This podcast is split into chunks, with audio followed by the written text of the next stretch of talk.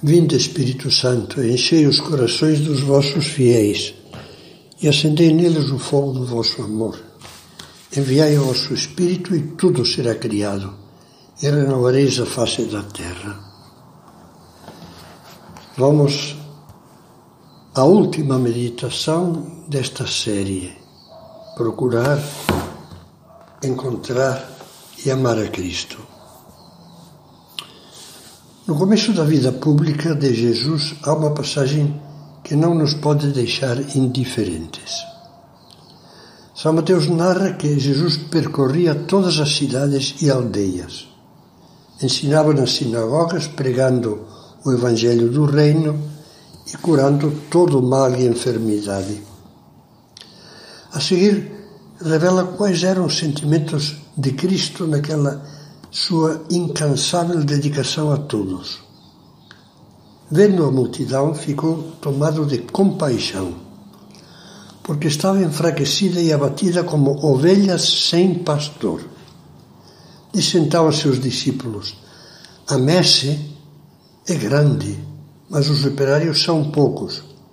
Pedi, pois, ao Senhor da messe que envie operários à sua seara. Doía a Jesus no coração contemplar tanto abandono, tanta dor, tanta carência, tantos sofrimentos físicos, doença, violência, miséria, pobreza, imorais, ignorância, descrença, infidelidade, engano, manipulação. E por isso ansiava por discípulos contagiados pelo fogo do seu amor que percebessem que essa situação do mundo os interpela, os chama a dar e a dar-se, sobretudo, incansavelmente decididos a serem outros Cristos para os demais. Jesus, mostra esses mesmos sentimentos do coração após a conversa com a mulher samaritana, sentado junto do poço de Sicar onde ele encontrou aquela mulher que ia procurar água.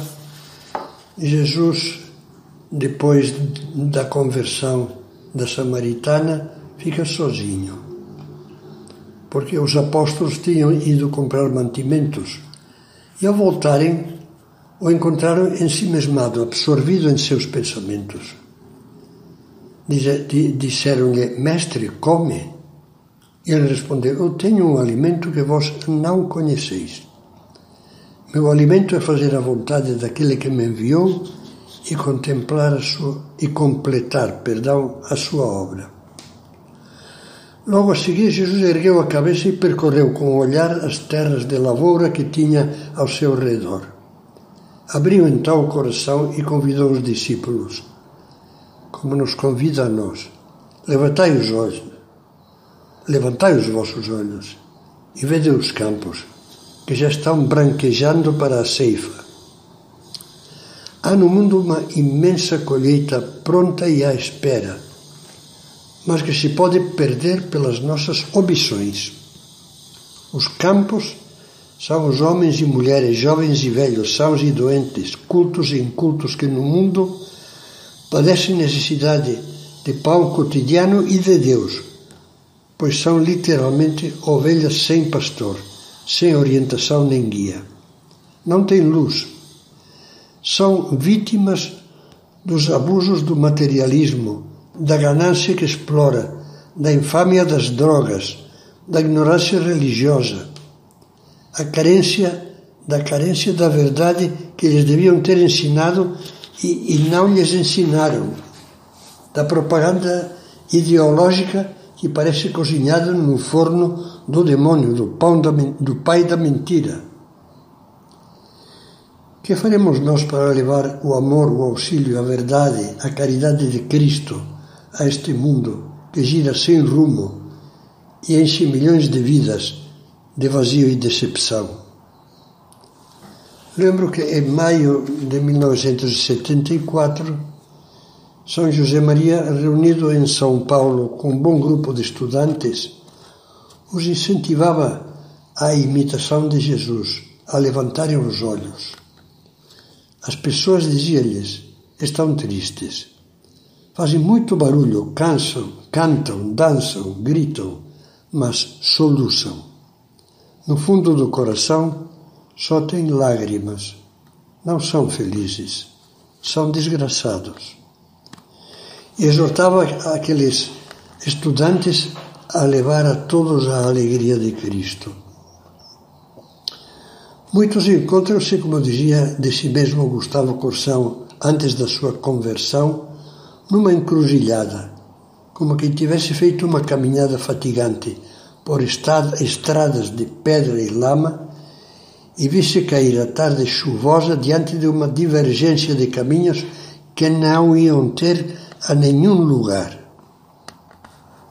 Muitos anos atrás, São José Maria tinha dado um diagnóstico que continua sendo válido e muito válido agora, e o será enquanto o mundo for mundo. Dizia: um segredo, um segredo em voz alta. Estas crises mundiais são crises de santos. Deus quer um punhado de homens, homens e mulheres seus em cada atividade humana. Depois, a paz de Cristo no reino de Cristo. Depois do que estivemos meditando nesta série, você não se anima a acolher essa, essa, a acolher essa interpretação divina que Jesus dirige a todos nós?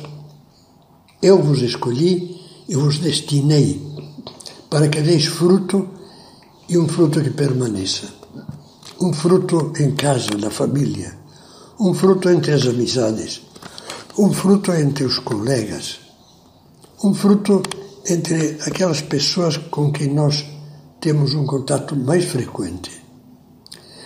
Se você quer encontrar a resposta definitiva que faça sorrir Jesus, seu amigo, penso que uma boa solução será aplicar a si mesmo o pensamento com que o livro Caminho começa e que já ajudou muitas mulheres e homens a dar uma virada decisiva às suas vidas um pensamento com o qual nós vamos dar por encerrada esta série. Que a tua vida não seja uma vida estéril. Sê útil, deixa rastro. Ilumina com o resplendor da tua fé e do teu amor. Apaga com a tua vida de apóstolo o rastro viscoso e sujo que deixaram os semeadores impuros do ódio e incendeia todos os caminhos da terra com o fogo de Cristo que levas no coração.